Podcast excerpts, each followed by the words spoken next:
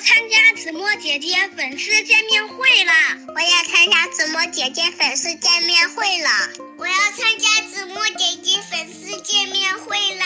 我要参加子墨姐姐的见面会了！我要参加子墨姐姐粉丝见面会啦！我要参加子墨姐姐的见面会啦！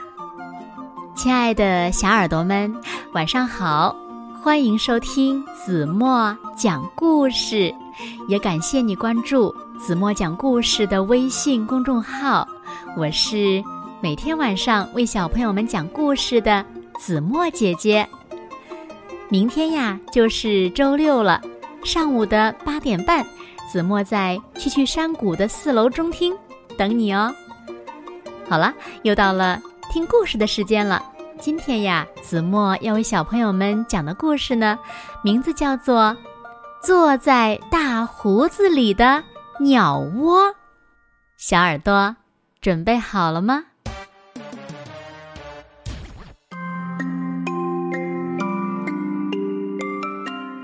说起来呀，大胡子的胡子也真大，天凉的时候可以当成棉被。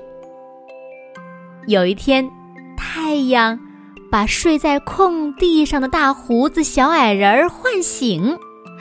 大胡子正要梳理他的胡子呢，忽然，从他的胡子里飞出一只小灰鸟。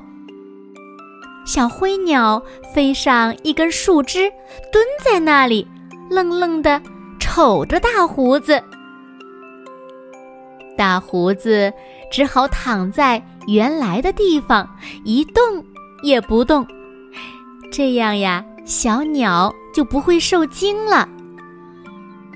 大胡子小矮人感觉有什么东西在他的胡子里轻轻的动弹。他抬头一笑，不由得笑了。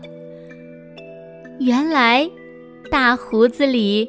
有个小鸟做的窝，里头呢有五个小鸟蛋。这小灰鸟呀，在它的大胡子里孵蛋呢。这下可让大胡子为难了。孵蛋得清清静静的，安安稳稳的，一心一意的，才能把小鸟孵出来。于是呀，大胡子。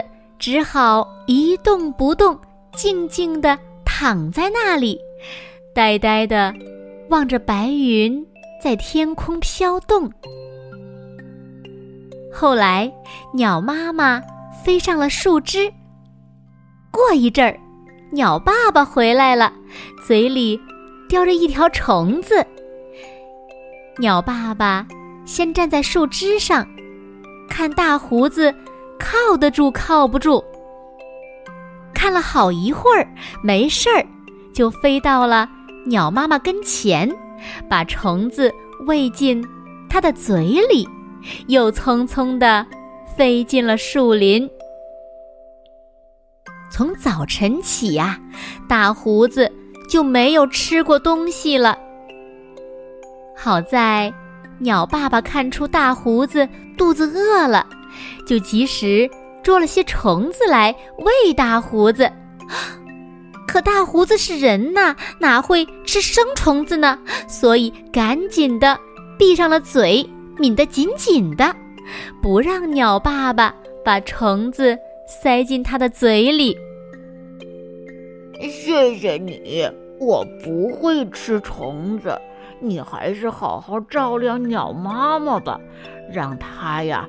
在我的大胡子里安心孵蛋，它一天不动窝的孵蛋也怪辛苦的。大胡子伸手拔了些草茎嚼着，不让自己的肚子太饿。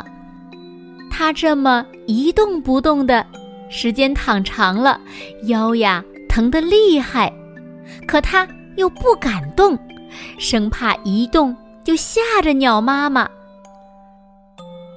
没有多久，它的大胡子里就传来轻轻的嘟嘟声，第一只小鸟出壳了。欢迎你呀，小东西！欢迎你到这个有趣的世界上来。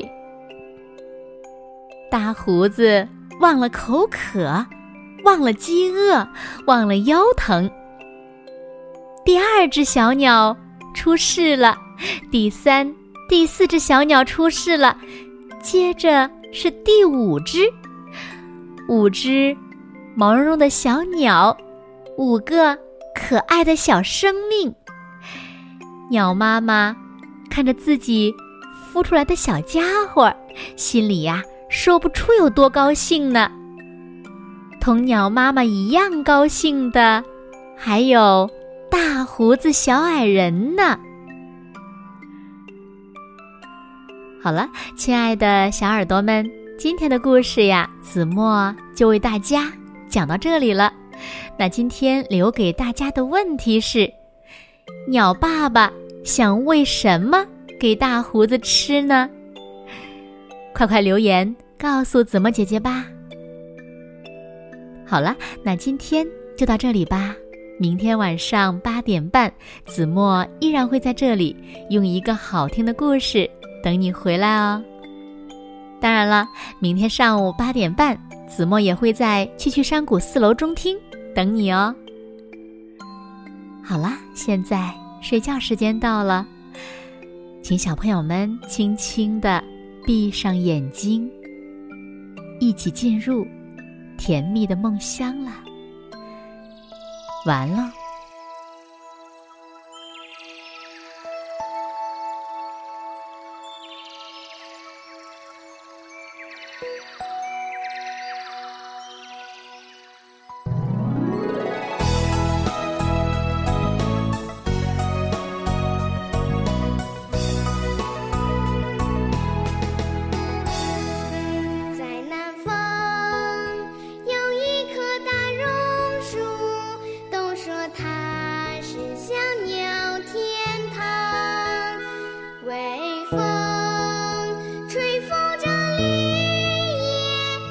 夜里。